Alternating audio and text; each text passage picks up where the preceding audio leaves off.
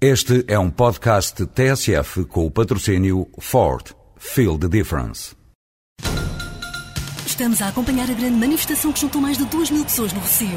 Desde trabalhadores de empresas de mudanças até trabalhadores de transportadoras, todos se manifestam felizes pela eleição da Ford Transit como comercial do ano. Ford Transit Comercial do ano 2007. Não trabalho na boa, trabalho na melhor. Ford.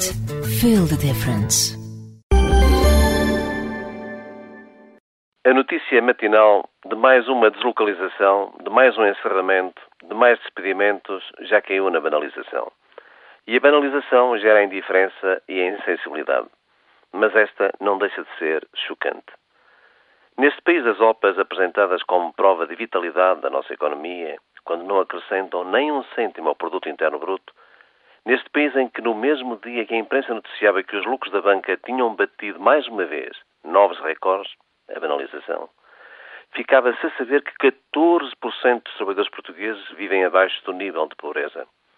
Repara-se que não estamos a falar de desempregados ou de reformados, mas de milhares de trabalhadores cujos salários os condena simplesmente à pobreza. E com esta notícia não houve um sobressalto de nenhum ministro, primeiro-ministro ou de qualquer distinto membro de qualquer igreja. Uns dias depois, a multinacional Alcoa encerrava a fábrica do Seixal e com total descaramento convidava as trabalhadoras portuguesas a irem formar na Hungria aqueles que ficam com o seu trabalho. O senhor ouvinte ouviu alguma palavra de protesto dos que tanto incensaram a OPA da SONAI? Ou alguma palavra de indignação dos que fazem roteiros para a inclusão ou dos que dizem governar com sensibilidade social? Ou de algum cardeal, bispo, cônego ou padre de qualquer igreja maioritária ou minoritária neste país a haver amar plantado? Dir-me-ão, mas ainda estamos longe da Páscoa.